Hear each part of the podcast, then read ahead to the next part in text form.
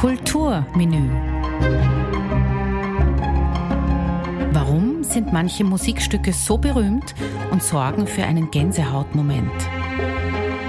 Opernarien, Klaviersonaten, Orchesterwerke, Jazzstandards, Popsongs, Rocknummern, ganz egal welche Zeitepoche oder welcher Stil. Ich bin Angelika Ortner und spreche in meinem Podcast Kulturmenü mit ausgewählten Gästen über weltbekannte Hits. Wir erzählen über Hintergründe und versuchen der Berühmt und Beliebtheit auf den Grund zu gehen. Der französische Komponist Camille Saint-Saëns schrieb zahlreiche Stücke für Violoncello. Er war fasziniert von der packenden Dramatik dieses Instruments. Umso interessanter, dass sein Stück Der Schwan, der Inbegriff romantischer Celloseligkeit, auch noch 135 Jahre immer noch gerne gespielt wird. Wir hören nun Yo-Yo Ma und Catherine Stott.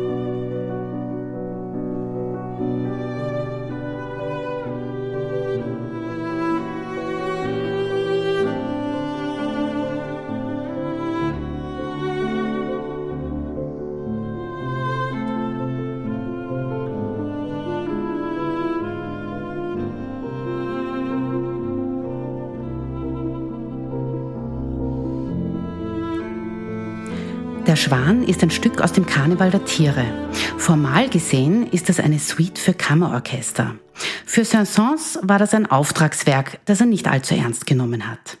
Er sollte etwas Lustiges, etwas Vergnügliches schreiben und so hatte er die Idee zum Karneval der Tiere. Allerlei Tierstimmen und Charaktereigenschaften werden hier durch die Instrumente imitiert. Man hört einen Löwen, Hühner, Esel, Schildkröten, Kängurus und eben auch den Schwan. Der ist übrigens das vorletzte Stück beim Karneval der Tiere und das Cello wird dabei im Original von zwei Klavieren begleitet. Das Werk, das nur circa 25 Minuten dauert, hat neben den vielen Tierstimmen aber noch eine andere Besonderheit. Saint-Saëns parodiert bzw. zitiert hier berühmte Kollegen. Der Cancan von Jacques Offenbach zum Beispiel wird in Zeitlupe gespielt und gehört den Schildkröten. Die Elefanten bekommen den Tanz der Sylphen von Hector Berlioz und bei den Fossilien zitiert sich Saint-Saëns mit seinem Danse Macabre sogar selbst und auch Mozart und Rossini hört man hier. Es wurde schon gesagt, Saint-Saëns war ein Pionier des Musikkabarets. Die Uraufführung 1886 wurde auch bejubelt. Er selbst aber hat sich für das Stück geschämt. Ja, er hat seinem eigenen Werk nicht einmal eine Opuszahl gegeben. Sogar in seinem Testament stand ein Veröffentlichkeitsverbot für den Karneval der Tiere. Der Schwan jedoch war das einzige Stück daraus, zu dem der Komponist zu seinen Lebzeiten wirklich gestanden hat. Er gab es sogar für eine Choreografie her. 1907 tanzte die berühmte Balletttänzerin Anna Pavlova dazu das bekannte Solo Der sterbende Schwan. Der Cellist, der heute den Weg zu mir gefunden hat, ist Florian Egner. Er ist Solist, Kammer- und Orchestermusiker und spielt in unterschiedlichsten Ensembles. Seit 1997 gibt es auch das Egner Trio, das in der ganzen Welt konzertiert gewonnene Wettbewerbe, CD-Aufnahmen, Schallplattenpreise und eine Grammy-Nominierung in der Kategorie Best Small Ensemble zeugen von der Qualität seiner musikalischen Arbeit. Aber das war noch nicht alles. Hinzu kommt auch noch die Lehrtätigkeit für Cello und Kammermusik und die künstlerische Leitung vom Festival Pitten Classic. Florian, erinnere dich doch mal kurz an unser Telefonat, als ich dich gefragt habe, ob du Gast im Kulturmenü Podcast sein möchtest. Ähm, Jetzt Hand aufs Herz. Warst du ein bisschen enttäuscht von meiner Stückauswahl, als ich gesagt habe, ich möchte mit dir über den Schwan von Saint-Saëns sprechen? Nein, ich war überhaupt nicht enttäuscht, ganz im Gegenteil. Ich war eher verwundert, dass äh, das passiert, weil normalerweise wird man immer eingeladen zu irgendwelchen, ähm, wie sagt man, äh, Gesprächen, musikalischen Gesprächen, wo es wahnsinnig jetzt um die Tiefe geht oder man irgendwas wissen möchte bezüglich Ensemblespielen und so weiter. Und das war doch eine sehr unorthodoxe Anfrage, würde ich jetzt einmal sagen. Weniger, ähm, war überhaupt nicht enttäuscht. Nein, ganz im Gegenteil. Ich finde es wahnsinnig spannend. Hast du schon gesprochen mal über den Schwan oder hast du ihn immer nur gespielt? Äh, gespielt und beim Unterrichten natürlich redet man über das Stück, aber nie in einem Podcast oder im Radio habe ich nicht drüber gesprochen. Man kommt doch als Lehrer nicht drüber hinweg, oder? Kommen Nein. eher die Schüler und sagen, das möchte ich jetzt spielen? Äh, der Schwan ist irgendwie so äh, ein Stück, was, was sicher jeder Cellist äh, gespielt hat und nämlich nicht nur äh, ähm, auch Hobby-Cellisten ne? oder äh, Cellisten, die sozusagen einfach nur an Freude an der Musik, das Instrument lernen, da kommt irgendwann der Punkt, da wollen sie den Schwan spielen. Jetzt könnte man am Beginn unseres Gesprächs sagen, wer weiß, wie viel der Schwan überhaupt hergibt. Ich meine, das ist ein Stückchen, das gerade mal drei Minuten oder so dauert, je nachdem, wie schnell man es spielt. Aber man könnte schon viel drüber reden, oder? Absolut, man kann super viel reden, weil allein das, was äh, du jetzt angesprochen hast, ist natürlich irgendwie schon die Besonderheit. Ne? Es ist ein Stück, was eigentlich äh, wahnsinnig kurz ist, äh, extrem simpel äh, gestrickt äh, und, und man kennt es aber auf der ganzen Welt. Also das ist schon was wahnsinnig Spannendes. Das hat natürlich mit vielen verschiedenen Sachen zu tun, warum das so ist. Ähm, aber das ist natürlich ein Wahnsinn, weil, weil ähm, viele Komponisten zermartern sich den Kopf ja, und, und schreiben ganz äh, komplizierte und, und wahnsinnig viele Sachen. Das will ich jetzt auch nicht schmälern, das ist auch wunderschön, ja. Aber dass dann die, die simple Melodie überbleibt, die dann so bekannt ist, ist schon irgendwo äh, faszinierend. Ja, wobei ich fast doch meine, es ist für den Komponisten vielleicht, also wenn er das jetzt wüsste, vielleicht fast ein bisschen traurig auch, weil ich meine, Saint-Saëns war einer der großen romantischen Komponisten. Der hat über 300 Werke geschrieben und er war einfach einer der produktivsten und es gab auch viele Zeitgenossen von ihm, die gesagt haben, das ist der neue Mozart oder das ist der Mozart unserer Zeit. Mhm. Und er hat sich sicher viele, viele, viele Gedanken gemacht über die Stücke, die er geschrieben mhm. hat und auch die anderen Cello-Stücke, wir kommen dann nachher noch darauf zurück, sind ja natürlich viel komplizierter gestrickt und technisch viel, viel anspruchsvoller und dann bleibt halt dieses Melodiechen halt zurück, was, was halt am bekanntesten ist. Ja. Ähm, ich glaube, äh, ich weiß nicht, ob er da enttäuscht drüber wäre, aber, aber äh, ich glaube, wenn, wenn man sozusagen so einen Nummer eins Hit, möchte ich jetzt einmal äh, so salopp sagen, schreibt, dann ist es das, ich glaube, vielleicht wäre er überrascht, dass das sozusagen das, das ist, was man auf der ganzen Welt kennt. Aber ich glaube nicht, dass er enttäuscht wäre, weil ähm, ich glaube, jeder Komponist ist sozusagen glücklich, wenn, wenn, wenn er etwas schreibt, was auf der ganzen Welt bekannt wird. Das ist also bei aller, äh, wie sagt man denn, Bescheidenheit, die Komponisten auch haben äh, und, und äh, so. Aber natürlich will man, dass das gehört wird. Ne? Und wenn man natürlich so eine, eine weltweite äh, Melodie schreibt, die auf der ganzen Welt eben auch bekannt ist, dann, dann äh, kann man sich, glaube ich, nur freuen. Ich glaube nicht, dass er enttäuscht wäre. Noch dazu, wir reden ja von einer Zeit, wo es ja äh, Schallplatten alles noch nicht gegeben hat. Ja? Da haben die Leute ins Konzert gehen müssen, um die Musik zu hören. Mhm. Und trotzdem hat sich so lange gehalten. Mir ist noch ein zweiter Komponist eingefallen, wo ich mir Ähnliches gedacht habe. Also du hast schon recht, wahrscheinlich ist er gar nicht traurig, sondern erstaunt. Aber Sergei Prokofjew war mhm. auch so einer, der russische Komponist, der einfach wahnsinnig viel geschrieben hat. Aber sein Musikmärchen Peter und der Wolf zählt zu den weltweit am meisten gespielten Werken der klassischen Musik. Und auch Prokofjew hat wahnsinnig viele andere großartige Werke geschrieben Absolut. und jeder kennt aber Peter und der Wolf. Absolut. Es ist auch noch ein, äh, auch ein ganz berühmtes Beispiel, äh, Bach, Johann Sebastian Bach. Ähm, äh, vielleicht wissen die Leute jetzt nicht unbedingt, dass es von Bach ist, aber jeder kennt aus der Gittigo Suite das Prelude. Ja? Mhm. Ähm, also das ist auch so ein, ein unglaubliches Phänomen der hat äh, eine, so eine Fülle an Werken geschrieben, ja, und teilweise die komplexesten äh, Sachen, ähm, die äh, von äh, Musikwissenschaftlern sogar zerpflückt werden und da gibt's ja mathematische Strukturen dahinter und so weiter. Äh, also phänomenal und dann, dann ist eigentlich dieses sehr äh, simple, aber jetzt gar nicht negativ gemeint, äh, Prelude von der ersten Suite und er hat sechs Suiten geschrieben, ja, die, die hinten raus immer komplizierter werden und verstrickter werden.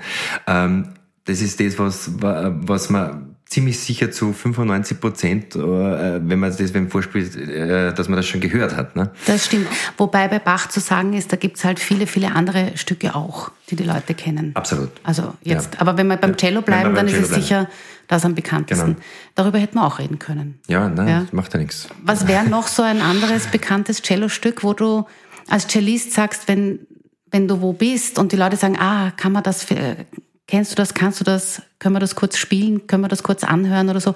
Was wäre da außer dem Schwan und der Cello Suite? Also dann wird schon ein bisschen spezieller. Es wird schon enger. Ja, gell? es wird schon ein bisschen enger. Also wenn man jetzt wirklich davon ausgeht, dass, dass äh, jeder irgendwann die Melodie schon gehört hat oder untergekommen ist, dann würde es schon eigentlich auf diese zwei Stücke äh, beschränken. Ja, wobei, wenn wir die zwei vergleichen, der Schwan ist eine eindeutige äh, Melodie, die man durchaus im Ohr hat. Mhm. Wir haben es ja kurz vorher gehört, wir hören dann den Rest auch noch ein bisschen. Ähm, bei Bach ist es, sind es ja eigentlich nur Akkordzerlegungen. Also das ist ja nicht eine Melodie, die du jetzt nachsingen kannst ja. in der Dusche. Wenn man das nebeneinander hört, ist es sehr interessant, weil diese Akkordzerlegungen von der, von der Bach-Suite ähm, eigentlich dieses ähnliche Akkordzerlegungen sind wie bei der Begleitung vom Schwan. Ja, horchen wir uns das mal kurz an. Aber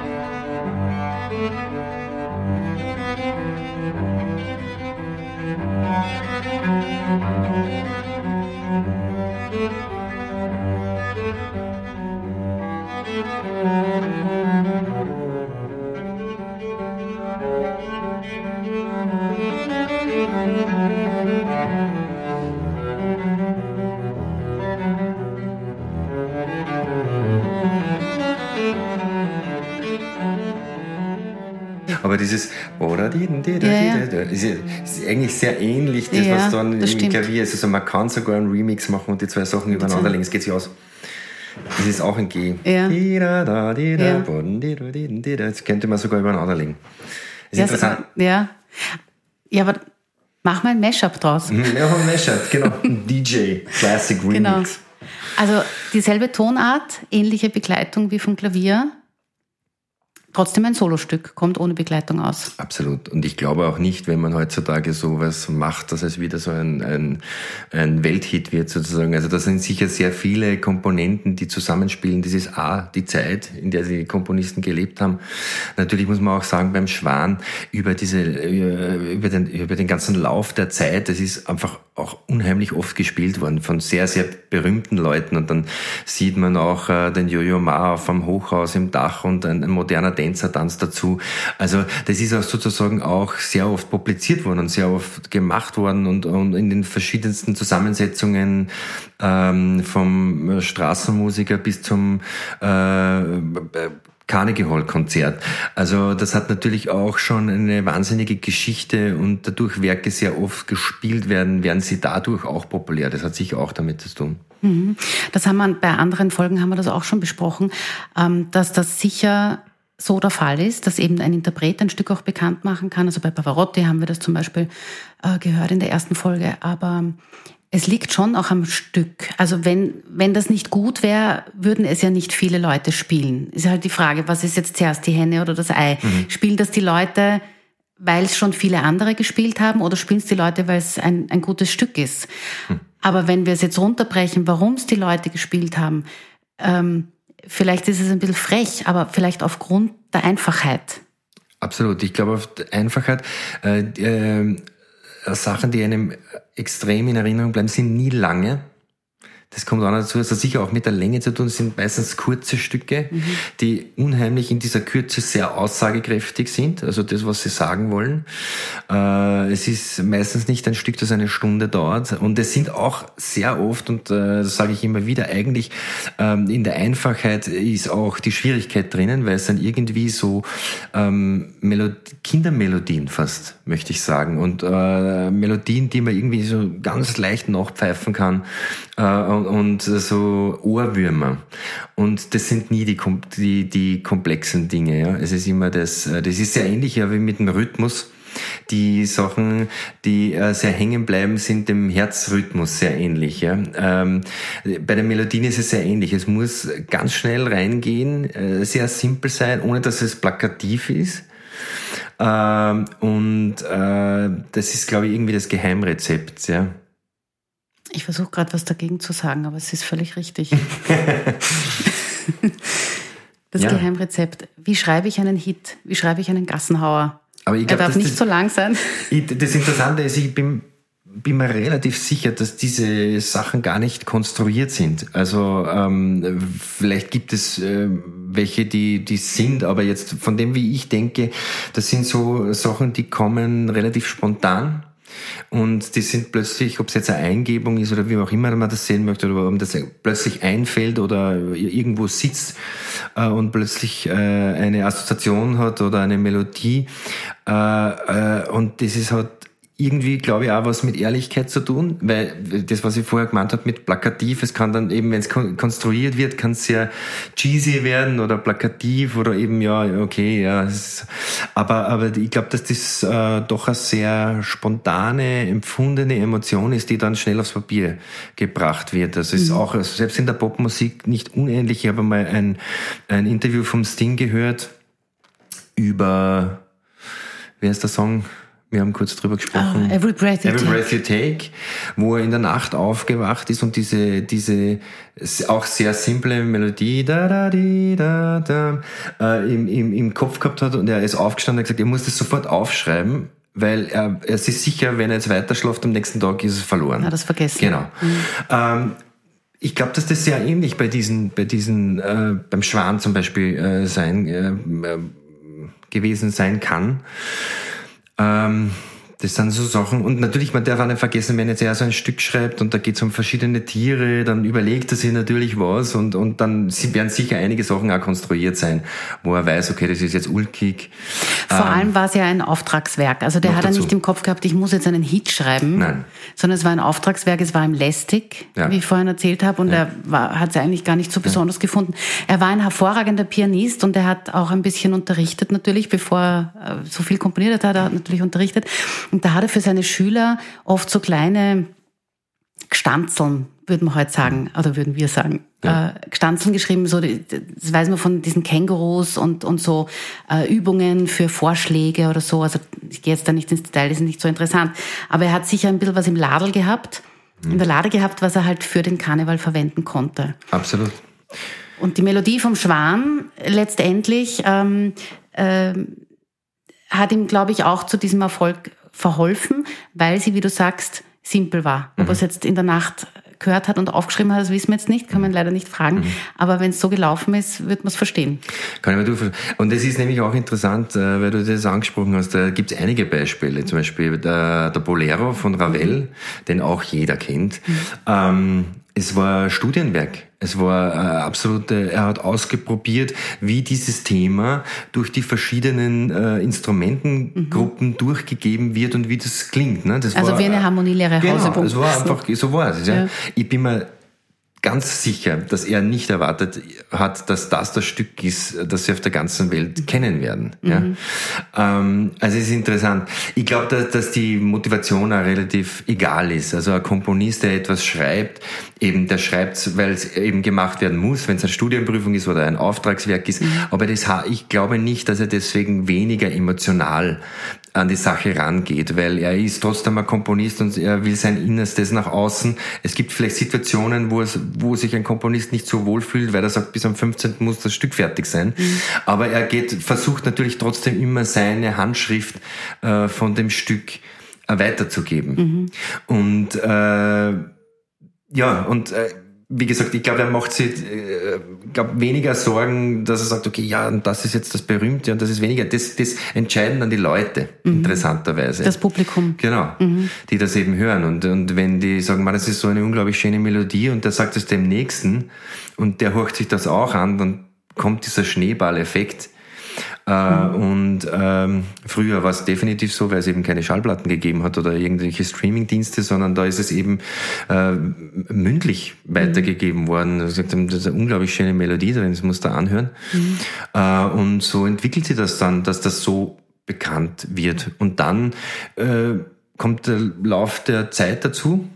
Und dann kommen die CD-Aufnahmen dazu, dann wird es natürlich für jeden irgendwie ständig ähm, abrufbar, mhm. äh, weil er sich die CD reingeben kann. Und äh, dann kommen die berühmten Leute dazu, die das dann eben jeder einspielt. Und dann jeder, der irgendwie ähm, wie sagt man denn, am Cello-Himmel äh, thront, äh, spielt dann den Schwan ein, natürlich, mhm. weil das ist so ein bekanntes Stück und der kann es dann noch schöner spielen.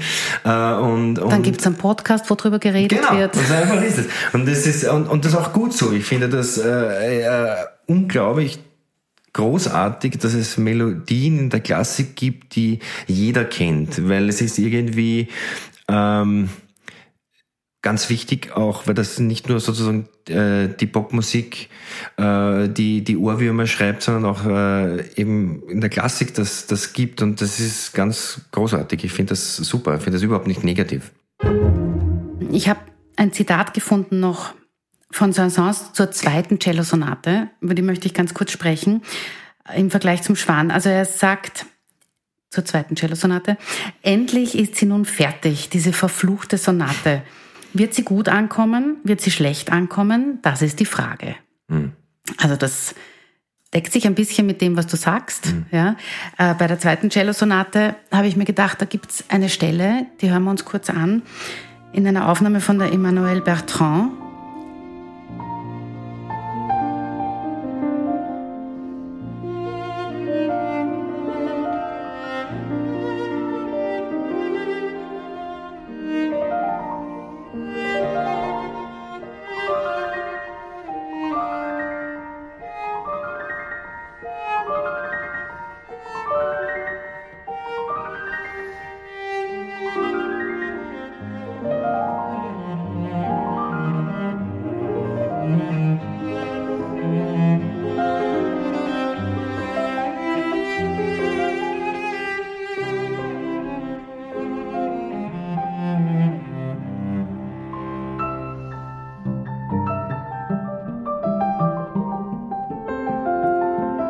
Zu dieser Stelle kommt, in der Sonate, muss man mal sechs Minuten zuhören. Ja, also das ist mittendrin irgendwie. Alles, was davor passiert, ist eben sehr ähm, strukturiert und aufgebaut und so richtig gute äh, Kompositionsarbeit, sage ich jetzt einmal, ein bisschen goschert vielleicht. Aber ähm, und dann kommt es zu dieser Stelle. Und das ist auch eine lyrische Stelle, mhm. eben nur mit dem Klavier begleitet. Und das kennt man aber nicht. Ja. Ja. Ähm, wenn wir jetzt wieder zurückgehen zu der Frage, warum ist der Schwan so bekannt? Ja, jetzt haben wir gesagt, okay, einfache Melodie. In der Kürze liegt die Würze, mhm. ja. Und auch das, was davor ist, weil selbst der Schwan als Zyklusstück, als vorletztes Stück in so einem, einem längeren Werk, ist trotzdem ein alleiniges Stück, ein alleinstehendes. Wie findest du denn diese Stelle aus der zweiten Cello-Sonate? Also ich finde es natürlich unglaublich, ist klar, weil man sich natürlich äh, als Musiker mit dem Material beschäftigt. Und das ist natürlich jetzt der wesentliche Unterschied zu äh, Menschen, die Kon äh, Musik konsumieren, aber das nicht studiert haben. Ja, das ist ungefähr vergleichbar, äh, wenn ich jetzt einen Mediziner über Sachen frage, die mich interessieren. Ja, das ist wahrscheinlich auch nur ein Bruchteil von dem, was er äh, oder wenn überhaupt ähm, in, in seiner Arbeit, äh, mit der er sich beschäftigt. Ja, und äh, das ist natürlich der große Unterschied, würde ich mal sagen, weil wenn man sich, ich kann mich jetzt nur an meine Studienzeit erinnern, es gibt gewisse Stücke in der Klassik, mit denen habe ich sehr lange nichts anfangen können. Ja, ich habe überhaupt keinen Zugang bekommen, bis dann die Lehrer kommen, äh, bis dann äh, das Alter auch dazu kommt. Die notwendige musikalische Reife auch. Genau. Und, ähm, und natürlich ist so wie im Fall von der zweiten Cello-Sonate ist es natürlich so, dass, dass, dass man sich ein bisschen mit der Materie beschäftigen muss, was voraussetzt, dass es nicht etwas ist, was man jetzt so à passant äh, auch nebenher ähm, hören kann, ja, mhm. sondern da muss man schon ein bisschen reinkippen in die Musik, die muss man, die muss man sich sozusagen bewusster anhören. Das ist, äh, den Schwan kann ich, äh, wenn ich meine Wäsche bügel, daneben auflegen und ich will mir denken, man, das ist schön. Mhm. Ja. Man kann auch plaudern daneben. Genau. Und man also, denkt sich, es ist schön. Ja. Ähm, das wird mit der Cello-Sonate nicht funktionieren. Ja. Also da braucht man ja. sozusagen schon ein bisschen mehr Fokus. Was aber nicht heißt, dass es jemand, der sich mit Musik nicht beschäftigt, nicht gefallen kann. Das will ich damit jetzt nicht sagen. Mhm. Also das kann, ähm, es gibt äh, einige Freunde von mir, die mit Klassik überhaupt nichts zu tun gehabt haben, sind einmal in, in, Konzerte von mir kommen, weil sie mich kannten, weil wir uns über Umwege kennengelernt haben. Und die haben gesagt, das war total super, obwohl das eigentlich sehr schwierige Musik war. Mhm. Also ich glaube nicht, dass es, äh, dass es damit zu tun hat, dass man Sachen studieren muss. Ich glaube, es geht um ein Gefühl, was getriggert wird, was ausgelöst wird in dem Augenblick, wo man das hört. Und das sind doch immer wieder bei uns Menschen die, die simplen Sachen, die einen äh, äh, in Staunen versetzen. Mhm. Das kann jetzt irgendwie ein Sonnenaufgang sein, wo man was sitzt und, und irgendwie, oder die, die Sonne untergeht und, und man denkt sich, das ist so unglaublich schön. Es ist eigentlich simpel, ja. Und äh, bei der Musik ist es nicht unähnlich. Ich glaube, das ist äh, diese Sachen, die, die berühren einen, die, die jetzt nicht wahnsinnig konstruiert sind und das und so. Was aber nicht heißt, ich will das nicht schmälern, dass das andere schlecht ist, mhm. sondern ich glaube, das ist der Grund, warum man so einen unglaublich schnellen und leichten Zugang findet. Mhm. So ist es vielleicht richtig formuliert. Ja, ich habe da auch mir gedacht, ähnlich ist es ähm, jetzt bei meinem Instrument, beim Klavier, wenn wir Beethoven hernehmen, das ist ein Komponist, der hat 32 Sonaten geschrieben fürs Klavier, die Appassionata. Mhm. Äh, wenn du die hörst, egal ob, ob du studierst oder ja. ob du jetzt ein Konzertgeher bist und gegenübergestellt für Elise. Mhm. Ja, also von meinen Schülern, jeder will für Elise mhm. spielen. Ja, mhm. und das ist auch so dieses, wo du sagst, das eine versteht man leicht, auch wenn man keinen Zugang hat, aber mhm. ich bin überzeugt davon, wenn einer deiner Freunde die Appassionate das erste Mal hört, ist er genauso begeistert. Absolut, absolut. Aber er wird wahrscheinlich nicht so vor sich hinsumsen. Nein, natürlich ja. nicht. Äh, ja. Aber er wird sicher begeistert sein, da bin ich mhm. auch der absoluten Überzeugung. Mhm. Ähm, aber eben für Elise ist auch wieder so ein super Beispiel. Es ist, äh, es ist in der, Komplik äh, in der ganzen, wenn man es natürlich analysiert, äh, dann, dann merkt man, wie genial das Ganze ja, ist. Aber natürlich. es ist trotzdem, die Melodie, simpler kann sie fast nicht sein. Ja, ja das stimmt. Wobei den Mittelteil, wo es ein bisschen schwieriger wird, den kennen die wenigeren wieder. Absolut, ja. das, ist, also, das ist wieder so. Ja. Weil das natürlich dann doch äh, auch schon wieder ein bisschen ein ausgedehnteres Stück ist, auch von der Kompositionsstruktur. Mhm. Beethoven war natürlich schon viel... Ähm, ähm, wie sagt man denn? Dichter? Dichter, mhm. genau, ja. Und, und Saison würde wahrscheinlich, wenn das nicht in diesem Zusammenhang mit Karneval der Tiere gewesen wäre, wahrscheinlich das auch anders komponiert haben, könnte man durchaus vorstellen, ja. Mhm. Nur es war natürlich in diesem Konstrukt, in, die, in, in, in dem er es eingebettet hat, passt es natürlich perfekt, mhm. ja. Mhm. Oder kleine Nachtmusik Mozart, ja. Das sind, äh, ganz ja. simple Dreigangszerlegungen, ähm, die aber natürlich in dem Bett, in dem sie liegen, extrem genial sind. Mhm. Und das ist das, was ich zuerst gemeint habe. Es wird, es ist trotzdem nicht plakativ. Mhm. Es ist nicht, äh, es ist nicht, äh, ganz ordinär ist es nicht. Ja? Es ist nur das, das äh, in, in der Tiefe sozusagen liegt was ganz was Simples, mhm.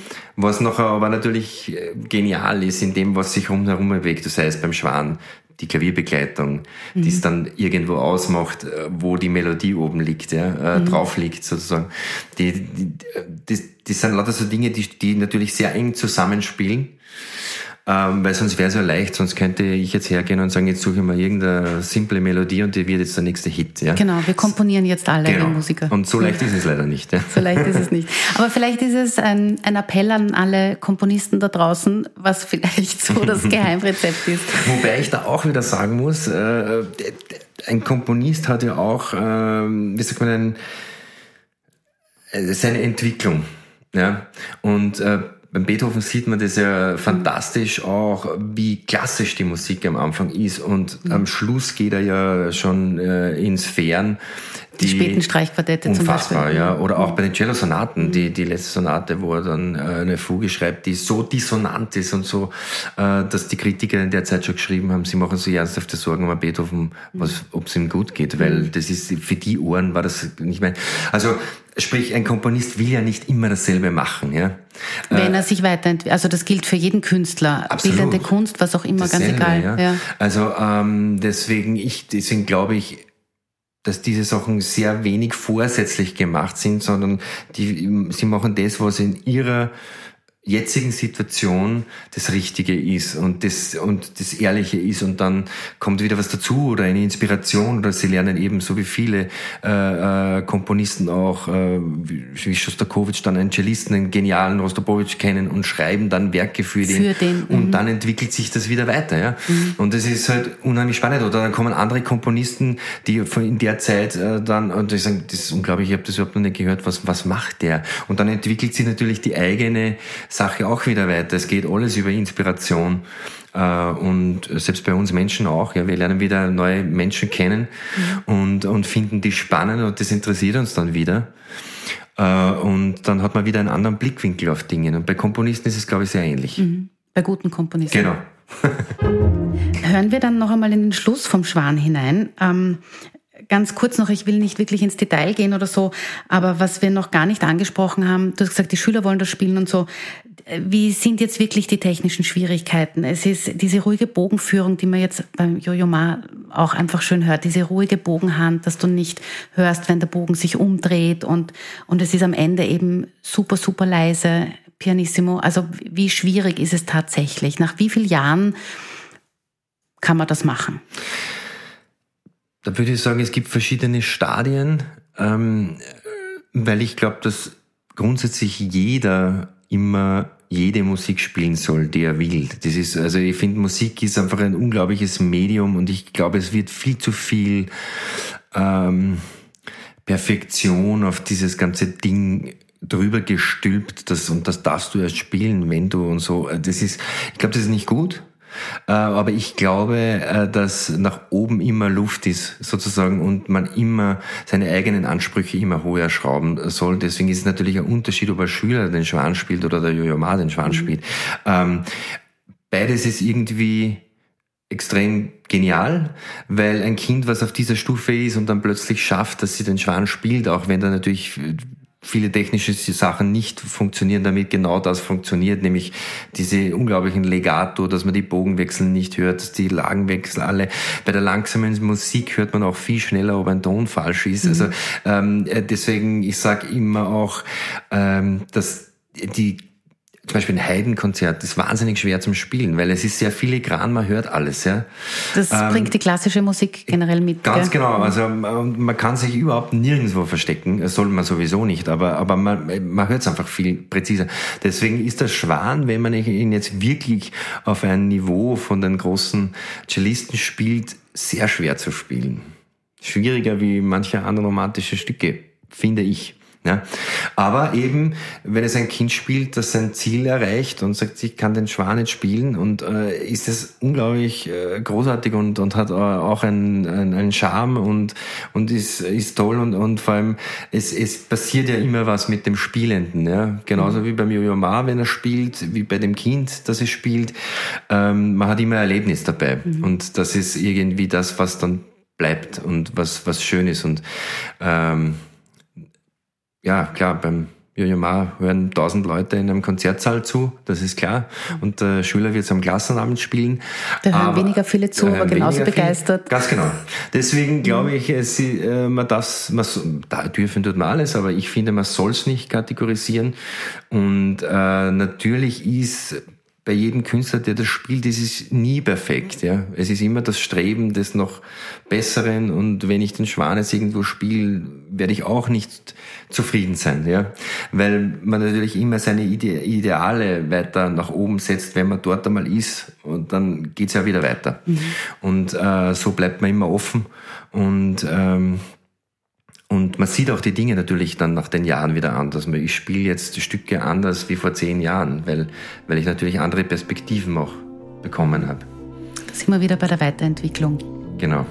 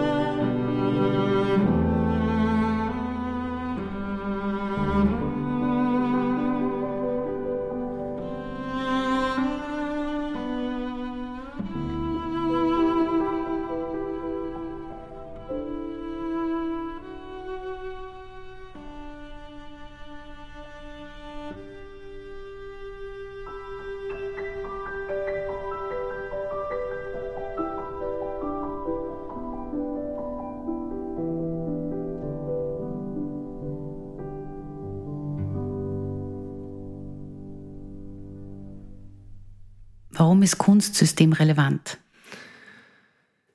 Ich glaube, Kunst ist deswegen systemrelevant, weil, weil es eigentlich eine Lebensphilosophie ist. Also es ist ähm, für den Spielenden selber natürlich systemrelevant, weil ich damit mein Geld verdiene ganz plakativ gesagt. Und das ist natürlich für die Zuhörer systemrelevant, weil das eine, der Gegenpol ist sehr oft zu dem, was man sonst so macht. Ja.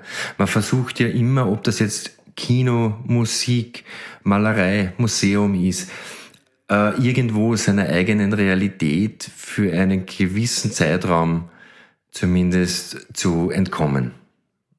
Und ob das jetzt äh, der Schlaf ist und man träumt oder ob man vor einem Bild im Museum steht und völlig überwältigt ist oder in einem Konzertsaal ist und einem die Gänsehaut kommt, wenn, wenn man gewisse Stellen oder einen Musiker hört, der das unfassbar spielt, äh, oder ins Kino geht, um, um in eine Welt abzutauchen. Und ich glaube, das macht uns Menschen im Endeffekt aus, dass wir äh, keine Menschen sind, die jetzt nur funktionieren müssen, sondern eben auch ähm, träumen können und irgendwie die Gefühle, äh, in die Gefühle eintauchen kann. Äh, das macht sie irgendwo auch aus. Äh, das Fantasieren und, und, und Philosophieren, äh, das war das, was uns über die Jahrtausende weitergebracht hat, irgendwo auch. Und ähm, deswegen gehört das zu uns dazu, wie ich am Morgen aufstehe, mein Tee oder Kaffee oder mein Brot esse.